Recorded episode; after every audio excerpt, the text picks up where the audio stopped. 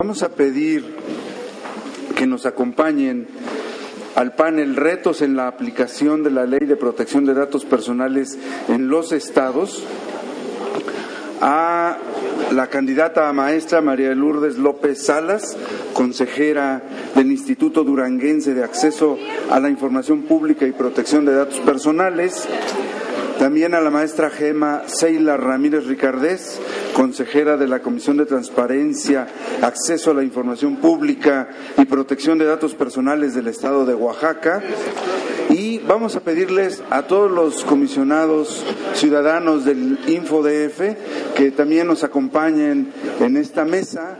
Vamos a pedirle al maestro Mucho Israel Hernández Guerrero, comisionado presidente, al comisionado Luis Fernando Sánchez Nava, al comisionado David Mondragón Centeno y a la maestra Elsa Viviana Peralta Hernández, quien va a moderar, por cierto, esta última mesa.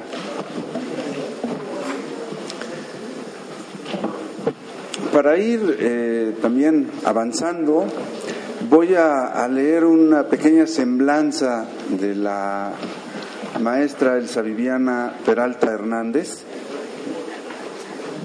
Ella es maestra en Administración Pública por el Instituto Nacional de Administración Pública y licenciada en Derecho por la Universidad Nacional Autónoma de México.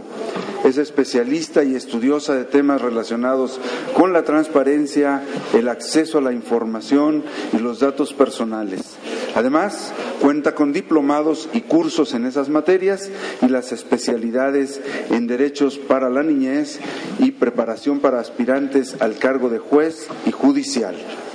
Vamos entonces para avanzar a ceder el uso del micrófono a la maestra Elsa Viviana Peralta Hernández y eh, avancemos en esta última mesa. Gracias, muchas gracias a los que todavía se nos hicieron el favor de quedarse, porque todavía va a haber una, un cierre bastante interesante, como todo lo que se ha presentado en esta mesa. Y para irnos rápido, porque la verdad es que el tiempo y el hambre apremian, entonces este, haré una presentación que vamos a obviar el leer ya las currículas de, las este, funcionarias que nos acompañan, las comisionadas y consejeras que nos acompañan no porque no querramos, sino porque ya el tiempo no nos lo permite, pero tengan la garantía de que están dos mujeres muy talentosas y llenas de mucho conocimiento en los temas acompañándonos. Y bueno, empezaremos con la maestra María de Lourdes López Salas, a quien, para quien pido un fuerte aplauso, que para los que quedan como somos poquitos, que se oiga mucho.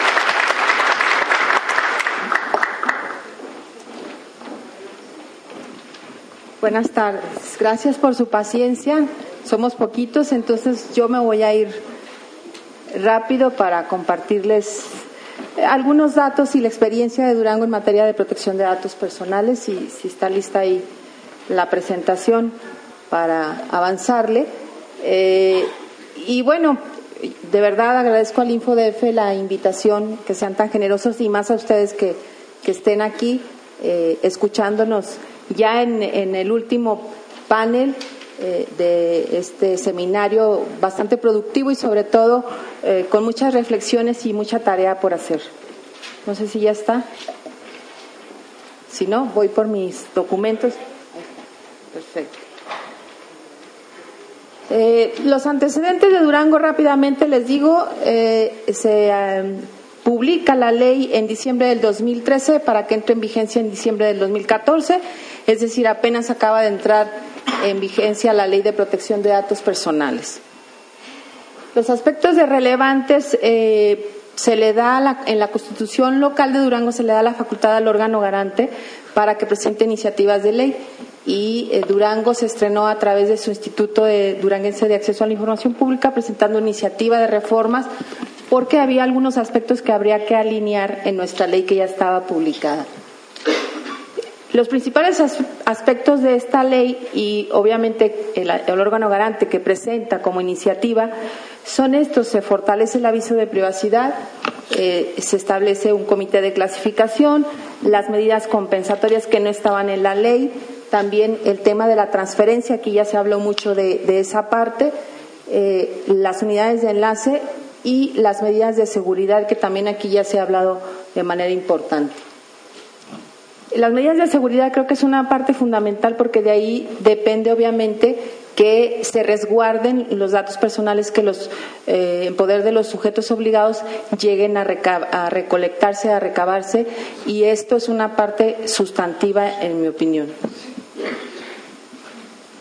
Otra parte es el tema de las sanciones que aunque como órganos garantes hay una discusión si tenemos o no la posibilidad de, sancionar a quienes no cumplan con lo que mandata la ley, en este caso de protección de datos personales, a nosotros se nos da la facultad de, sancionatoria que establece la, ley de transparencia y acceso a la información y también la ley de responsabilidades.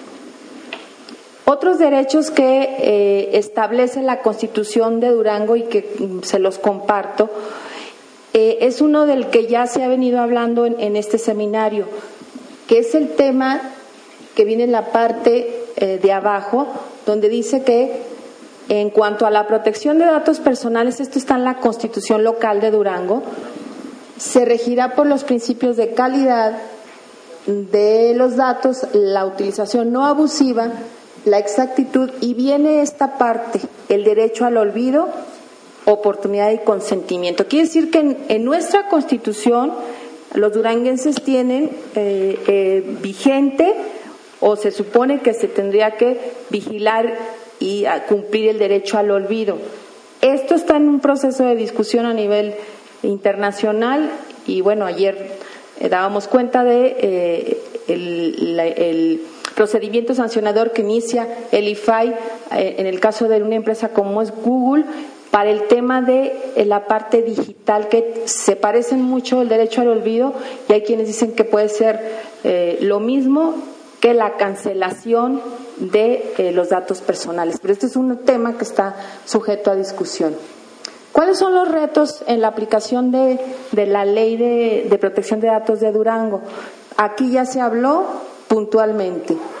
La difusión y la promoción de este derecho que después de haber sido o es un, siendo una excepción de la ley de transparencia como son los datos confidenciales que son los datos personales se convierte en todo un derecho. Entonces un derecho que no se ejerce pues no sirve. Entonces hay que promover y difundir el tema de la protección de los datos personales. No solamente en el tema educativo que creo que es muy importante pero la parte de la sensibilización, de la promoción, para que las personas sepan de qué se trata este asunto de la protección de los datos personales, hay que hacerlo.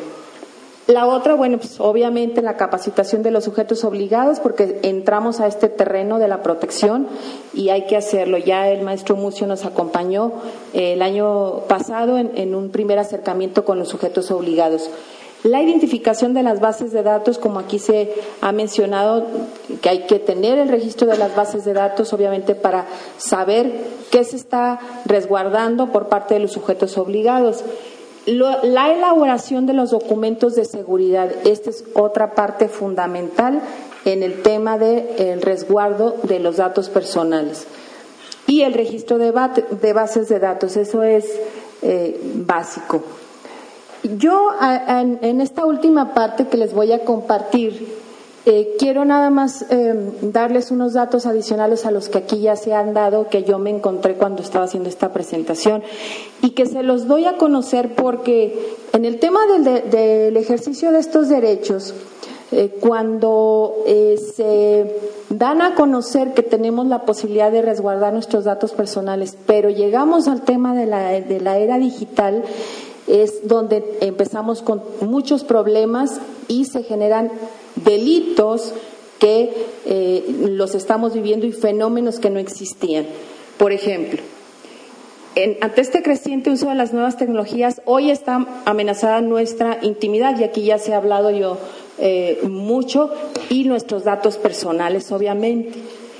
Hay empresas que se dedican al mercadeo, como esta de Millward Brown, empresa dedicada a realizar estos estudios de investigación, donde dice que le dedicamos 245 minutos para estar en Internet, es decir, más o menos cuatro horas diarias.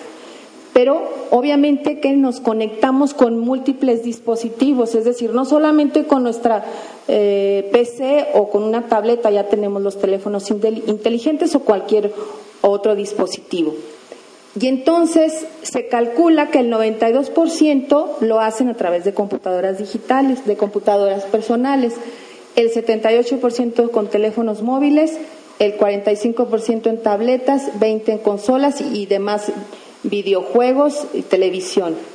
Y se estima que hay 30 millones de teléfonos inteligentes, pero esta empresa calcula que en los próximos años se va a duplicar el número de teléfonos inteligentes.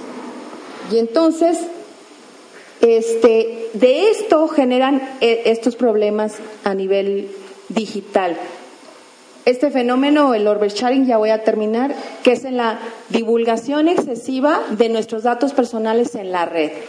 Y este es un fenómeno real, es un fenómeno que existe, es un fenómeno que lo están eh, utilizando las nuevas generaciones y, que hay que tener cuidado en esa parte.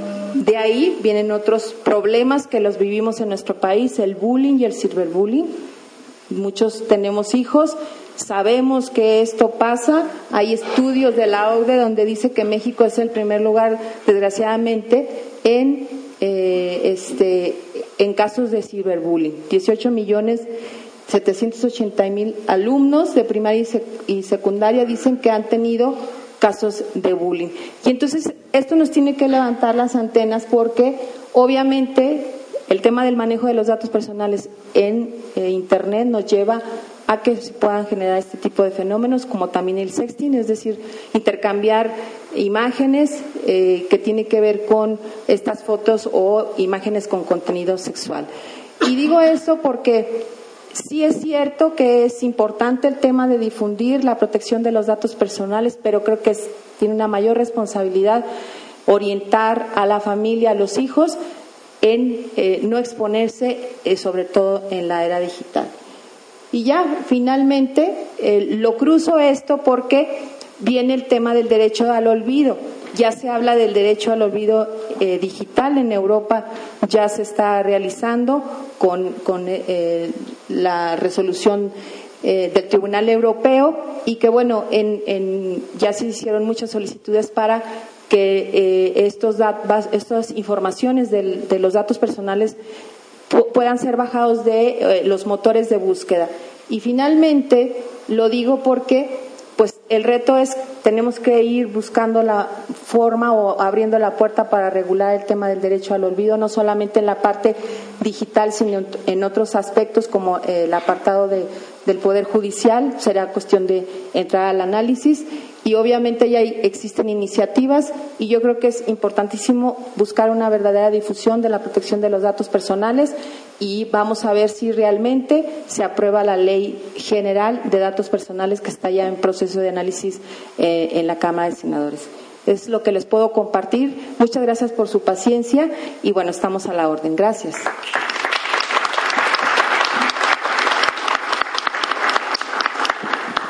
Muchas gracias, maestra. La verdad es que qué pena que el tiempo no nos permita abundar, pero muy interesante lo que nos platicas. Y la verdad es que el reto es este checar la ley de Durango porque dicen los que saben que está siendo ahorita una ley muy, muy adelantada para las cuestiones que se van a normar. Pues muchas gracias, maestra. Felicidades y, gracias por estar aquí. Ahora cedo la palabra rápidamente a la maestra Gema Sheila Ramírez Ricardes para que nos haga su exposición y por favor un aplauso si son tan amables. Gracias, muy buenas tardes a todos por su paciencia. Agradezco a todos los comisionados y la comisionada del InfoDF por esta invitación. Yo les voy a hablar de, muy breve también, y voy a pasar a un ámbito un poquito más terrenal, ya se ha hablado mucho de, de todo lo digital. ¿Qué pasa con nuestros datos personales en la seguridad pública? el tratamiento de los datos personales por parte de los servidores públicos debe ser veraz, contar con seguridad y disponibilidad en todo momento. Sin embargo, ¿qué sucede cuando nuestros datos personales se vuelven contra su propietario? Vamos a poner un ejemplo. Hagamos de cuenta que todos nosotros acudimos a solicitar ahorita una carta de no antecedentes penales porque seguramente estamos buscando algún trabajo. Entonces, si. Cuando un ciudadano desea trabajar en una empresa, oficina de gobierno, uno de los requisitos que le solicitan es contar con una carta de no antecedentes penales. En México es muy probable que alguno de nosotros tenga un homónimo, pero ¿qué tal que este homónimo sea delincuente? Según cifras del INE, en el país existen alrededor de 6.8 millones de homónimos. Les vamos a, voy a mencionarles un ejemplo. Armando Muñoz García es un artista plástico, propietario de un restaurante y delincuente detenido en San Diego, California, por robo de computadoras y en México por tráfico de drogas. Bueno, al artista recibe una invitación, el cual es originario de Ensenada, recibe una invitación para impartir un curso en Zacatecas. Derivado de este problema de homónimos, tramita una carta de no antecedentes penales, la cual le fue negada por la Secretaría de Seguridad Pública, ya que le encuentra antecedentes penales por robo y tráfico de drogas. Mostró su clave única de registro de población, pero le contestaron que este no es un dato válido para realizar este trámite. En el caso del Estado de Oaxaca, cuando alguien tiene un homónimo con antecedentes penales, la Secretaría de Seguridad Pública envía los datos del solicitante de la carta de no antecedentes penales al Honorable Tribunal Superior de Justicia para que éste, a su vez, corrobore si la persona es o no quien cuenta con dichos registros delictivos. Obviamente que esto implica un retraso en el tiempo y como lo poníamos al principio del ejemplo, nosotros quisiéramos ahorita ingresar algún trabajo o tenemos una fecha límite para proporcionar estos datos. Según la estadística del INE, los nombres más frecuentes a nivel nacional, en primer lugar es, es de Hernández Hernández Juan, con 2.930 coincidencias. Entonces es muy importante tener, ser muy cuidadoso con el tema de homónimos. Por ejemplo, cuando la autoridad judicial solicita la baja al INE de una persona por haber delinquido o porque existe una sentencia en su contra, ya que se afectarán los políticos, los derechos políticos electorales de esta persona. Esta presentación que les preparé para el día de hoy me inspira en una solicitud de información que fue recibida Está la fuente, es el folio 11.658, realizada en el CIEP, es el sistema que nosotros manejamos en la Comisión de Transparencia del Estado de Oaxaca.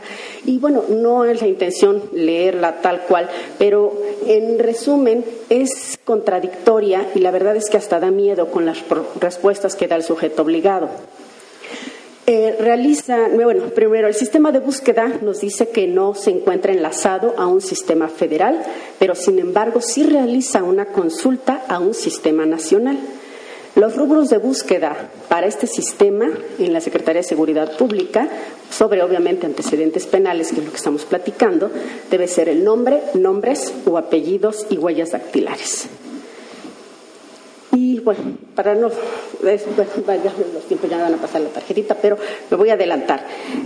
La incongruencia que existe en esta solicitud de información es que si este sistema con el que cuenta la Secretaría Estatal no está ligado a un nacional, más adelante nos realiza, nos dice que toma las huellas dactilares dos veces, una en forma digital y otra en forma física. Entonces, ¿a dónde va la digital? Ok, a su propio sistema. Pero ¿Qué pasa entonces si no la enlaza con el nacional? ¿Qué sentido tiene contar tantos registros que no se encuentran enlazados si es parte de lo que platicábamos y que varios ponentes ya coincidieron en que todos estos registros deben estar enlazados en forma nacional para que realmente tengamos un buen resultado? Y eh, bueno, y también de igual forma en la fracción sexta de esta solicitud nos dice que no cuenta con un filtro necesario para requerir más información y como consecuencia, lo mencionaba anteriormente, la información se la solicita al Honorable Tribunal Superior de Justicia porque obviamente ahí es donde existen ya sentencias en contra de esta persona. ¿Qué otros delitos encontramos en cuanto a seguridad pública? Por ejemplo, en una averiguación previa, pues de cajón tenemos el nombre, nombres, apellidos, la edad, nos preguntan de dónde somos originarios y vecinos, nuestro domicilio particular, nuestro estado civil, nuestra ocupación, y si pertenecemos a un grupo étnico o manejamos alguna lengua indígena y también siempre existe un documento de identificación oficial. Independientemente de que se trate de una averiguación con o sin detenido, también si es con detenido vamos a tener que nos preguntan si consumimos alguna bebida embriagante, si fumamos, eh, el tipo de religión que profesamos y obviamente consta una media afiliación. Todos estos ejemplos que los vimos todos nosotros a diario en las oficinas, ah, lo vamos a llevar ahora al proyecto de la Ley General de Protección de Datos Personales que ha estado elaborando la COMAI. En esta ley general, en esta propuesta, se han considerado una serie de principios sobre ese tratamiento de datos personales, como son la licitud, la veracidad, la finalidad, el consentimiento, la calidad de los datos, confidencialidad, seguridad, disponibilidad y temporalidad. Asimismo, los sujetos obligados, al contar con sistemas que contienen datos personales, deberán observar estos principios. Sin embargo, en la práctica no es así, tal y como ya lo vimos en el, ejemplo de la Carta de los no antecedentes. ¿Por qué? Porque se podría pensar que al buscar a una persona en una base de datos, esta nos daría diferentes filtros que pudieran ayudarnos a arrojar un resultado exacto de este individuo o del tipo de solicitud que estamos realizando. además de que en estos eh, registros, pues obviamente se recaba o se comprueba con mucha información como la CURP, acta de nacimiento, la credencial para votar y la fotografía. Entonces, por lo tanto, no encontramos en los sistemas que contienen estos datos personales que no cuentan con la información confiable y veraz, dado que cualquiera puede ser tomado por cualquier otra persona y esto podría ser en perjuicio de su vida diaria. Y por último, voy a ser muy breve. Voy a comentarles muy rápido sobre la extorsión. Obviamente, tiene que ver con el tema de los datos personales. No vamos a entrar a la definición. Y ¿Qué es lo que pasa en la extorsión? De más de 79 millones de personas de 18 años o más, el 28.2% fueron víctimas de algún tipo de delito en el país durante el año 2013. Más de 33 millones de delitos ocurrieron en ese periodo y los que sufren el delito de extorsión es el 23.6%. El 94% de los casos de extorsión fue vía telefónica y en el 6.4% de los casos las víctimas entregan la información solicitada. De ese total de, 22, de más de 22 millones de víctimas que vimos en la gráfica anterior, nos dicen que al haber sufrido este delito de extorsión no denuncian por las siguientes causas. Una la consideran pérdida de tiempo, por desconfianza a la autoridad y porque es un delito de poca importancia. Pero si vemos la siguiente gráfica, nos damos cuenta que de, de todo este total de más de 59 millones de personas que lo sufrieron, el 50%, casi el 50%, considera la posibilidad de ser víctima de este delito. El delito de extorsión es el segundo más frecuente en el país. El primer lugar lo ocupa el robo o asalto en calle o transporte público. La ciudadanía considera entonces que no es un delito importante, pero realmente si vemos las cifras, es alarmante. Es demasiada la información de los, eh, que, ventilamos en los de datos personales. No voy a entrar a todas las vías por las cuales puede darse la extorsión por obviedad de tiempo, pero bueno, es vía telefónica. Esto nos trae afectaciones y erogaciones, tanto económicas, físicas, emocionales y laborales, y también nos trae costos. ¿Cuáles son los retos en la aplicación yo sumiría tres retos básicos. Primero, la aplicación de estos principios de los que se ha mencionado, que existe en la propuesta de la Ley General de Protección de Datos Personales y este, obviamente que estos estén contenidos en los sistemas de registros de datos, capacitar a los servidores públicos para informar sobre la finalidad del tratamiento de la información que solicitan y la difusión de los derechos ARCO para fomentar el empoderamiento social. Muchas gracias.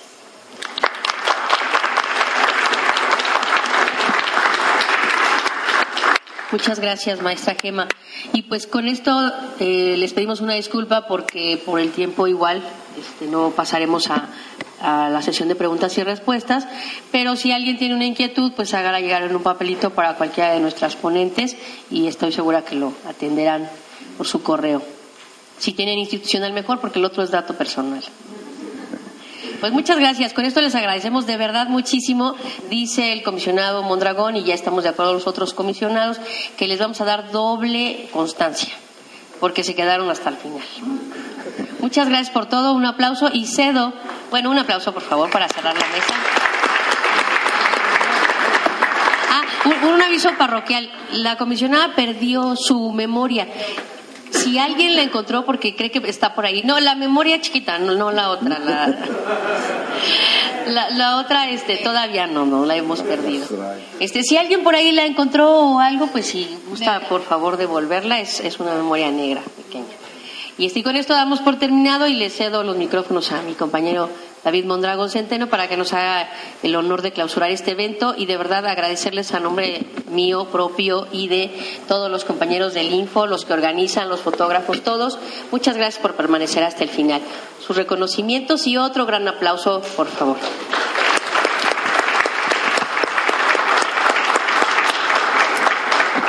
Bueno, pues muy buenas noches a todos.